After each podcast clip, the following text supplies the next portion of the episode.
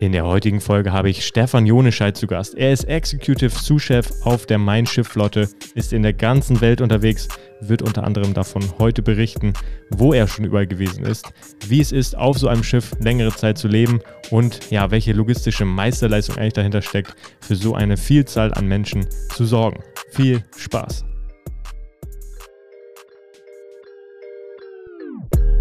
Wir begrüßen euch zum konkurrenzlosen Talk. Ob interessante Gäste, Unternehmer oder das Thema Social Media, Instagram, Facebook und Co.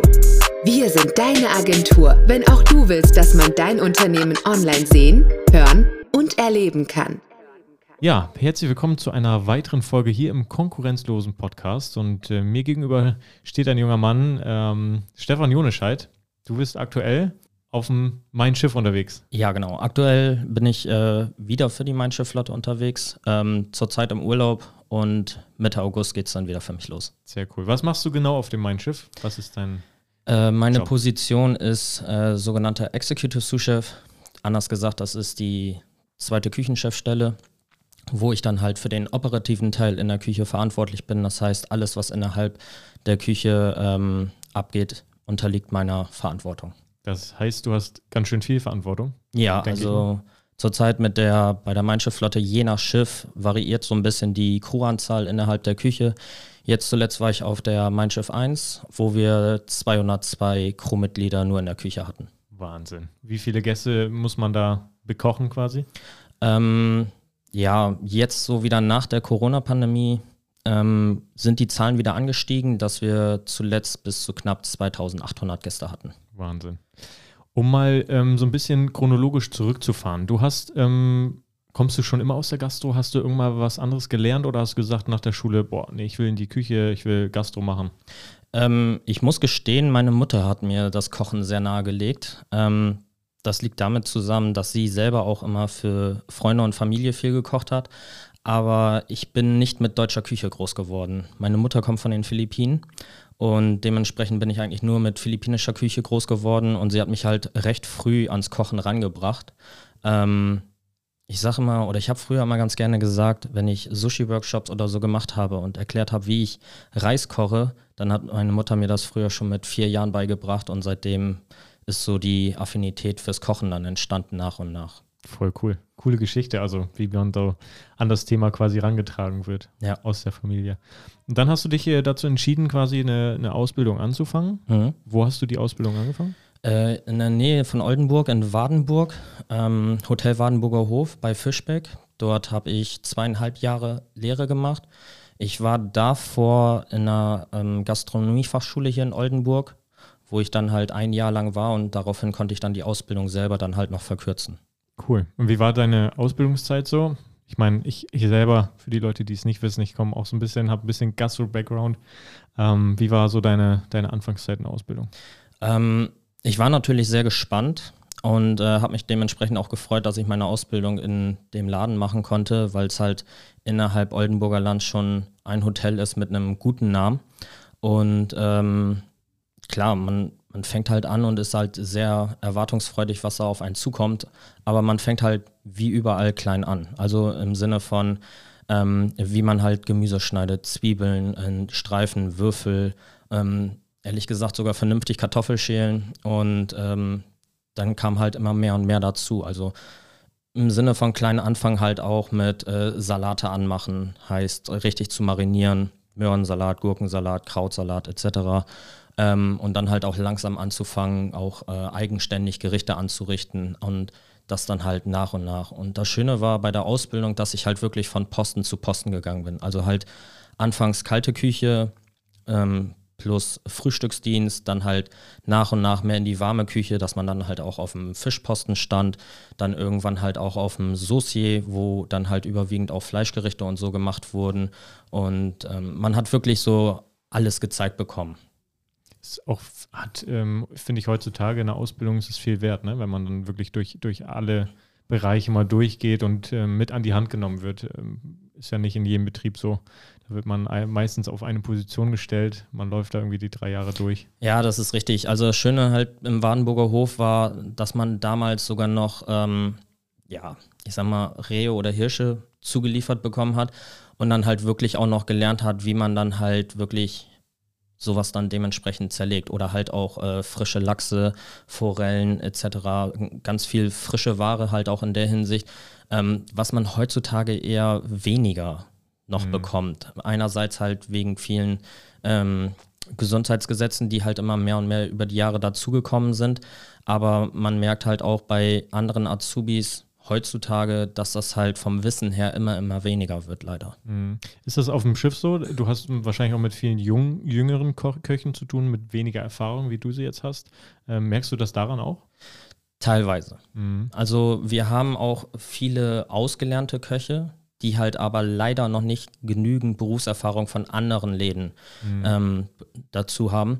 Aber äh, die Mainsche Flotte selber bildet auch selber Azubis auch inzwischen. Ähm, und das seit, ja, muss ich über drei, vier Jahren ungefähr, gibt es ein Azubi-Programm, wo wir dann halt äh, mehrere Azubis dann halt drauf haben, die dann insgesamt zweieinhalb Jahre, ne, zwei Jahre Lehre machen und äh, dann die Abschlussprüfung in Österreich vollziehen.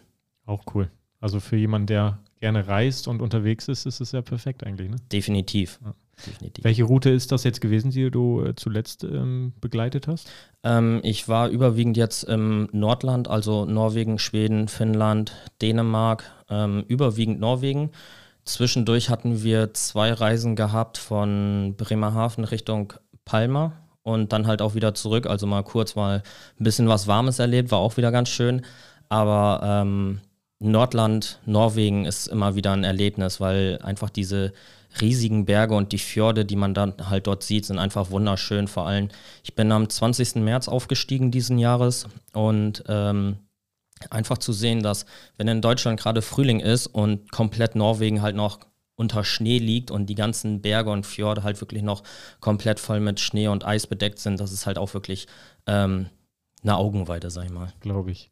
Um nochmal zurückzukehren, weil zu meinem Schiff kommen wir gleich noch. Mhm. Ähm, um nochmal zurückzukommen, du hast dann deine Ausbildung quasi ähm, in Wadenburg gemacht. Mhm. Ähm, nach deiner Ausbildung bist du dann dort geblieben oder hast gesagt, nein, ich will weiterreisen oder ins nächste ich, Lokalrestaurant? Ich bin nach der Ausbildung noch ein Jahr als Geselle dort geblieben, ähm, weil andere Köche halt dann doch gekündigt haben und dadurch habe ich dann die Chance bekommen habe, in dem Betrieb zu bleiben, was auch gut war ähm, konnte mir nochmal ein bisschen mehr Praxis für mich selber aneignen.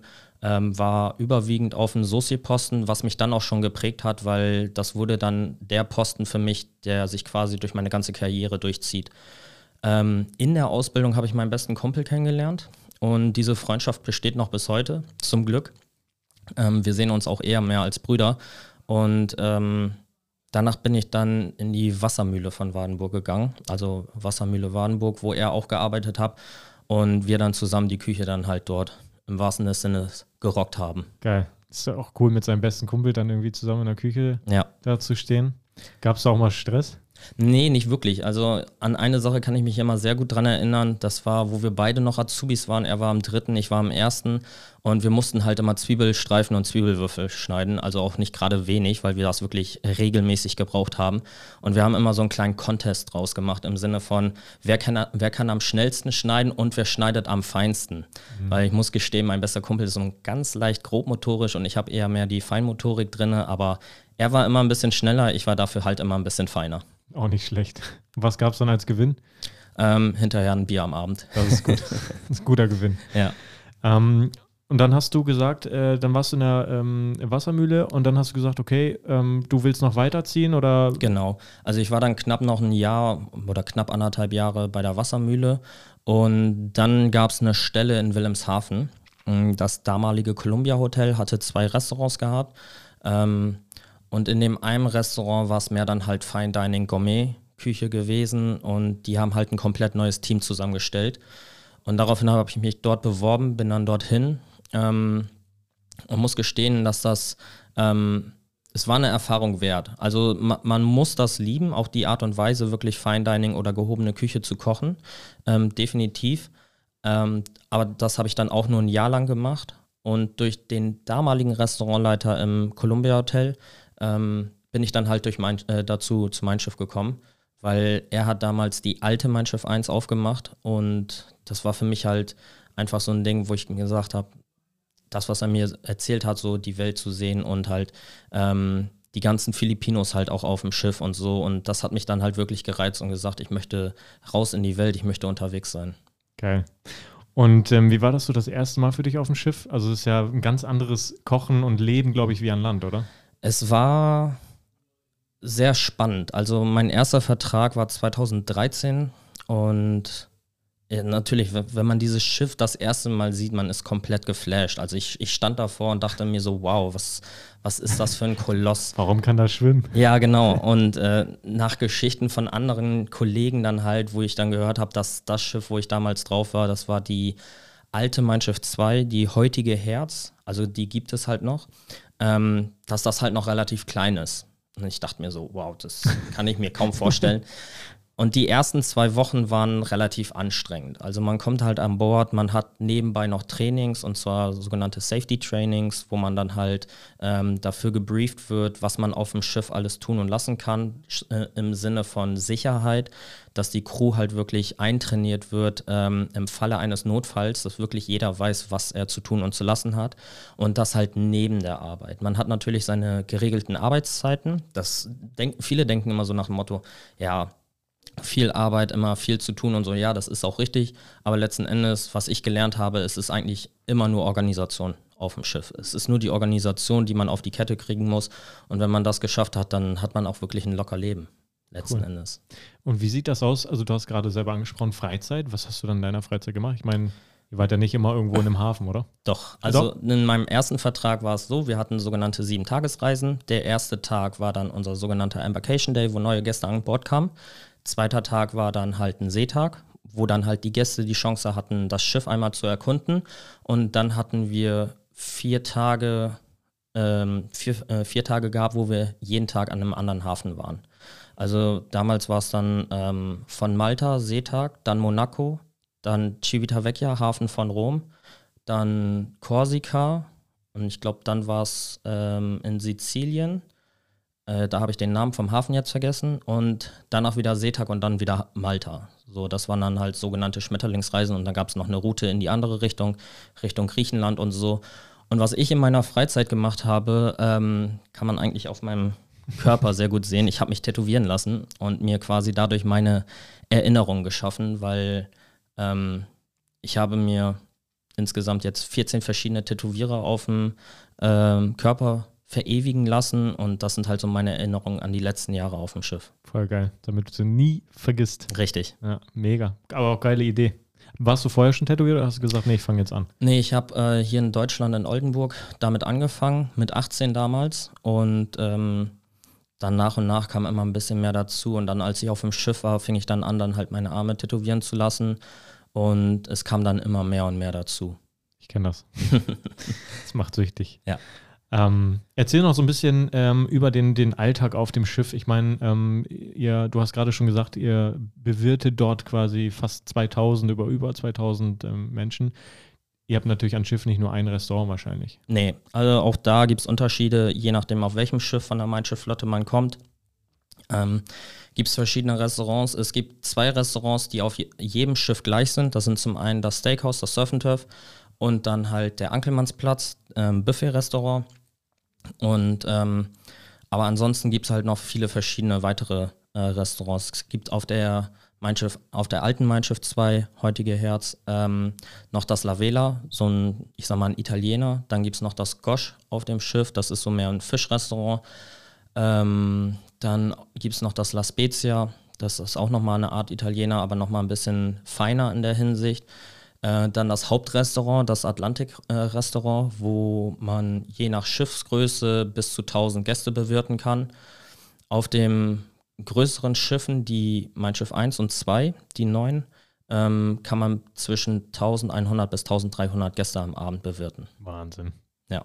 Krass. Und die meiste Zeit habe ich aber als Koch immer oder eigentlich fast immer im äh, Steakhouse gearbeitet und ähm, ja, wie schon gesagt, der Posten Saucier oder Griller, sag ich mal, hat mich dann dementsprechend halt äh, immer dadurch begleitet und dann habe ich mich halt wirklich sehr intensiv halt auch mit Fleisch selber auseinandergesetzt auch. Geil. Also es ist äh, quasi eine, eine, richtige Leidenschaft von dir. Ja. ja. Diese Leidenschaft hat sich so weit ausgebreitet, dass ich das zu Hause auch sehr intensiv äh, für mich privat halt mache. Also sprich, ich mache auch zu Hause eigenes Dry Aging. Da gibt es halt auch verschiedene Methoden, dass man halt Dry Aging nicht nur mit einem großen extra Kühlschrank, so ein Dry Ager halt machen muss, sondern es gibt halt auch andere Methoden oder auch verschiedene Art und Weisen, Fleisch zu garen, im Sinne von Rückwärtsgaren oder sous garen oder halt ähm, auch einfach nur durch, ich sag mal, Säure eventuell sowas zu, zu machen, auch verschiedene Marinaden in der Hinsicht. Also da kann man wirklich sehr, sehr flexibel sein. Okay. Fleisch ist ja so ein umfangreiches Thema. Ja, definitiv. Ist, ja. Wie ist das für dich, wenn du ähm, privat essen gehst? Achtest du da, also erwischst du dich da immer wieder drauf, so berufskrankheitsmäßig? Ähm, ich versuche das wirklich abzuschalten, vor allem wenn ich äh, vom Schiff runter bin, das wirklich abzuschalten. Das ist manchmal nicht immer ganz einfach, weil, ja, wie soll man sagen, wenn man wenn man zu sehr schaut, dann kann man den Abend oder das Essen selber nicht mehr genießen. Und äh, ich finde, das ist halt auch immer das Wichtigste, wenn man halt essen geht, dass man solche Momente halt auch einfach genießt und wirklich für sich dann halt hat oder halt mit, mit der Partnerin oder so, ne? Oder mit Freunden und Familie, um halt wirklich den, den Moment, den man mit Freunden und Familie hat, zu genießen und nicht einfach ähm, daran rumzumäkeln, was jetzt eventuell falsch ist, weil letzten Endes die Jungs und Mädels hinter der Kü in der Küche auch ähm, geben natürlich immer ihr Bestes und wir sind alle Menschen und da kann immer mal Fehler passieren. Das ist mir als Koch auch immer wieder passiert. Und ähm, wenn man halt einfach nur kurz darauf aufmerksam macht und ne, nicht unbedingt als Kritik, sondern halt einfach nur als Hinweis, dann ist das für die Küche oder für den Laden halt auch schon viel wert. Ja, das stimmt. Und dann, dann kann man daran ja sehen, wie das, dieses Restaurant oder die Mitarbeiter mit dem Angesprochenen umgehen. Ne? Ich ja, glaube, genau. Das ist noch, noch viel besser, ja. Genau. Hattest du Probleme mit Seekrankheit, als du auf dem, aufs Schiff bist? Nee, gar nicht tatsächlich. Ähm, witzigerweise, ich bin einmal Richtung Helgoland gefahren mit meiner Familie und ähm, da war ich, sag mal, ich glaube, ich war 10, 11, 12 Jahre alt. Da wurde mir damals seekrank, aber da war der Wellengang auch intensiver und das Schiff ein bisschen kleiner. Und meine Mutter hat auch immer gesagt, Stefan, geh nicht auf das Schiff, du wirst seekrank, das hältst du nicht aus. Und ich habe gesagt, nee, ich mache das trotzdem. Ich gehe da rauf, weil ich das unbedingt wollte.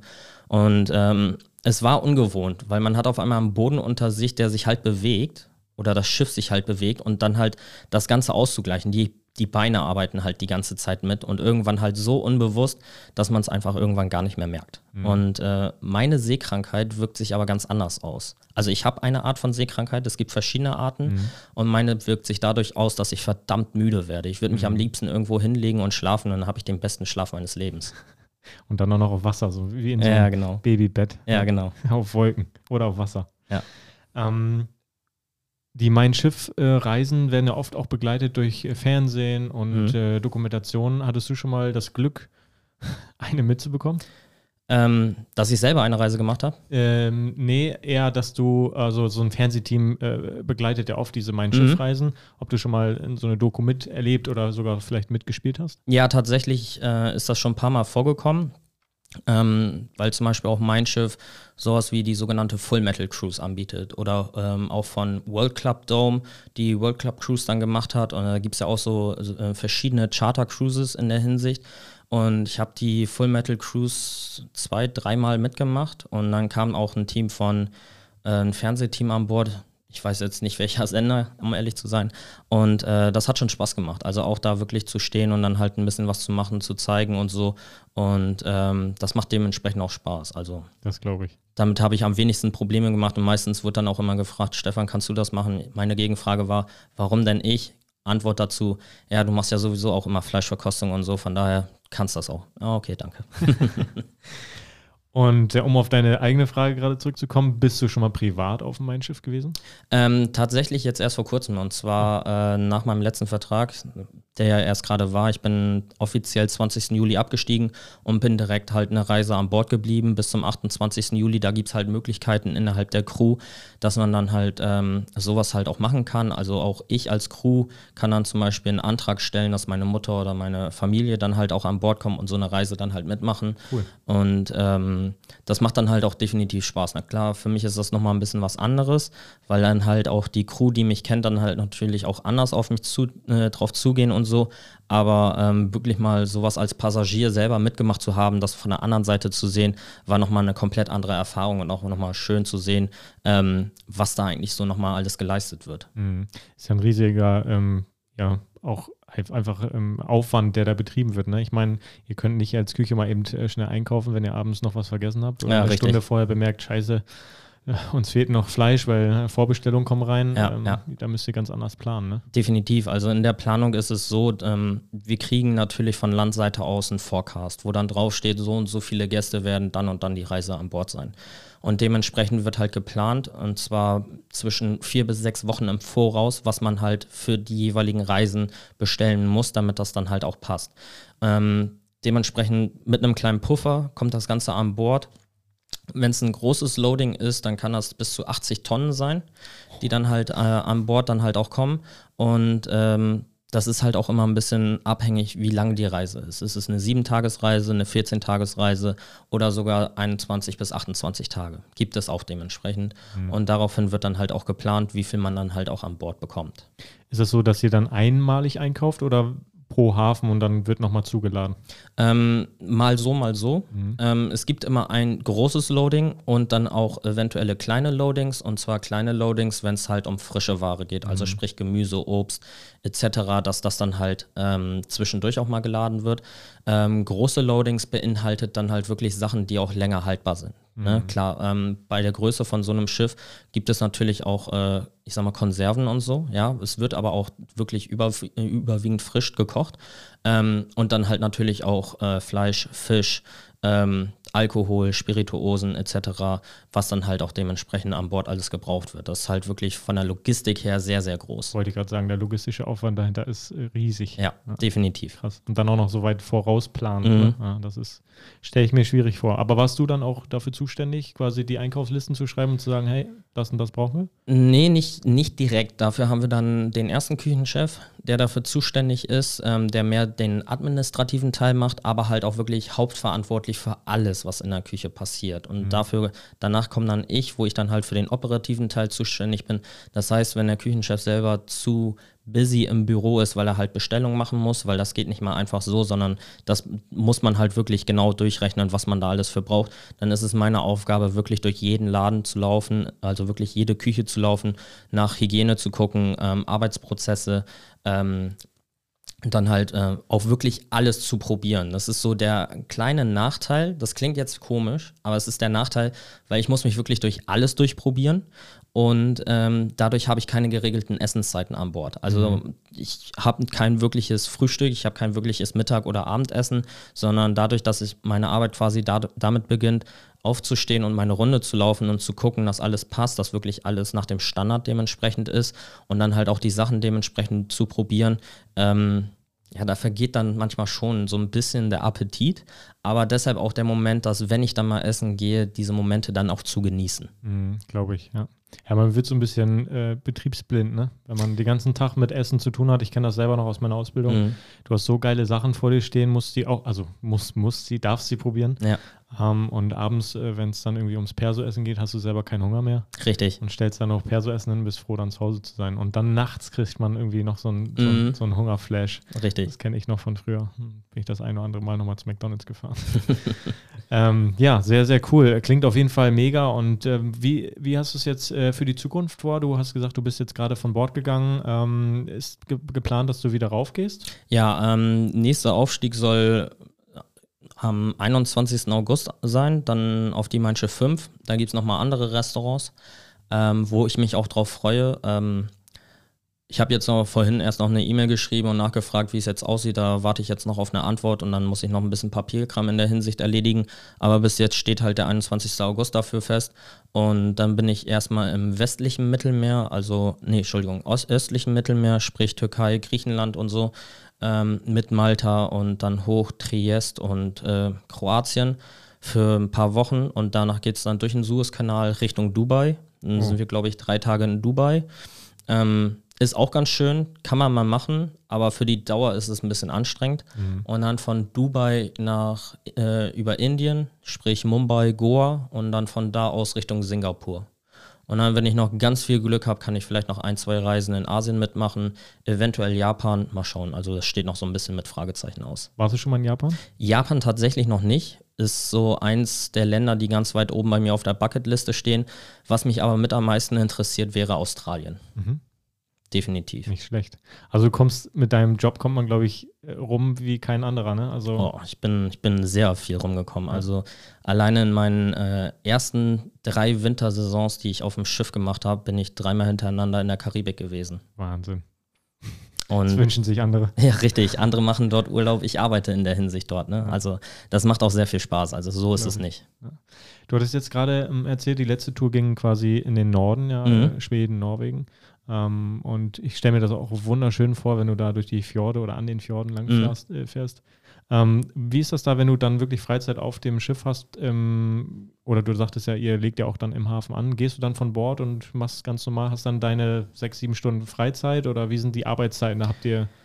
Also wir fangen morgens an. Also insgesamt haben wir zehn Stunden Arbeit.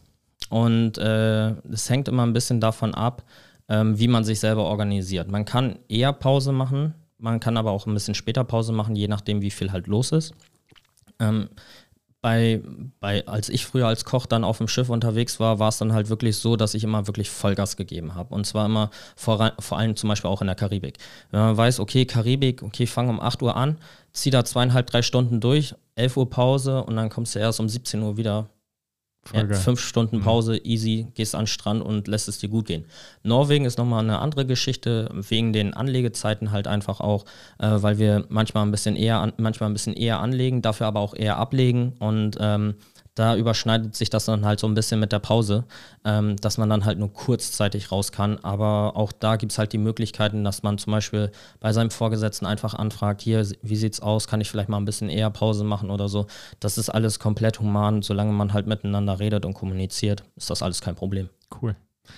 Ähm, wie, oder hast du einen Rat für junge Köche? Ich meine, du hast selber jetzt so du hast ja vieles erlebt mhm. und auch viele Häuser durch, durchgegangen und ist es so dein Rat, hey, probiert euch aus und bleibt nicht in irgendeinem Haus hängen, sondern solange ihr noch jung seid, macht es, probiert es euch aus, äh, versucht die verschiedenen Häuser einfach mal aus? Also von meiner Sichtweise aus nach der Lehre erstmal ein paar Läden in Deutschland zu machen, um einfach Berufserfahrung zu haben, um einfach ähm, selber ein bisschen Wissen anzueignen, bevor man dann überhaupt aufs Schiff kommt oder Schiff gehen sollte. Ähm, weil das Schiffsleben an sich ist halt auch nochmal ganz anders. Es gibt andere Prozesse, Arbeitsprozesse und so. Und ähm, das äh, heißt jetzt nichts Schlechtes, aber man sollte erstmal eigenes Wissen mitbringen, um sich selber auf dem Schiff zu beweisen, dass man überhaupt dann auch wirklich was kann. Mhm. Weil auf dem Schiff kann es auch sein, dass man dann auf eine äh, Station gestellt wird und gesagt, hier so und so hast du das zu machen.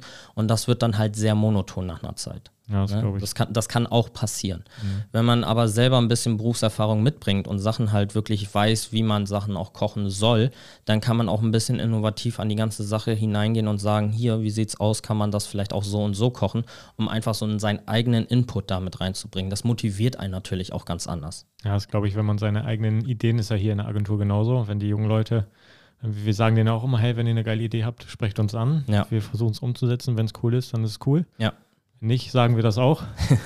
ist in der Küche ja nicht anders und ähm, ja, sehr, sehr cool. Klingt auf jeden Fall nach einem spannenden Job und ähm, ich glaube, der Rat geht da an alle Jungköche raus. Äh, probiert euch aus, äh, durchlauft mehrere Häuser, sammelt Erfahrung und äh, wenn ihr Bock auf Reisen habt und coole Abenteuer, dann ab aufs Schiff. Richtig, ja. richtig, weil also meiner Meinung nach, klar, es gibt auch viele andere Möglichkeiten, aber wirklich mit dem Schiff sieht man jeden Tag einen anderen Hafen, vor allem auch unten im, im Mittelmeer wenn man Richtung von Palma Richtung Barcelona, Malaga, Cadiz, äh, Lissabon oder auch von da aus dann Richtung äh, Kanaren fährt oder auch mal eine Überfahrt von Hamburg dann äh, in die Staaten, wo meine vorletzte Reise war, November 2019, war ich in den Staaten New York, Miami, Bahamas, das war, das war der Wahnsinn. Und dann halt wirklich abends raus, weil wir dann eine sogenannte Overnight hatten, abends raus und dann einfach vom Hafen aus Richtung Times Square mit dem Uber fahren und dann stehst du da und denkst dir, wow, ja. was ist hier los? Das kenne ich nur aus dem Fernsehen und dann mhm. sieht man das wirklich live. Ja.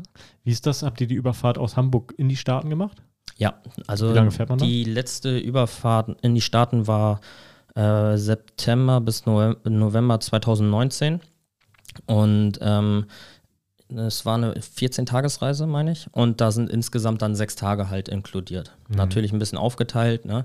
Ähm, und dann sind wir im September in den Staaten gewesen und das war einfach bombastisch. Wir haben erst, wir haben erstmal Kanada angefahren und dann sind wir dann langsam runter Richtung New York und dann halt das erste Mal New York angelegt, war einfach wow. Ja, glaube ich. Ne? Gerade der Hafen da. Ja. Das ist schon, schon ein Erlebnis. Mega. Hast du noch was, was du loswerden möchtest? Noch Tipps, Tricks? Ich glaube, wir haben alles gesagt. Ja. Vielen Dank, dass du hier bei uns im Podcast warst und mal den Berufszweig Koch den Leuten mal ein bisschen näher gebracht hast. In, dieser, in diesem Fall ja sogar etwas besonders mit dem Schiff, Mhm. dem Schiffsbackground.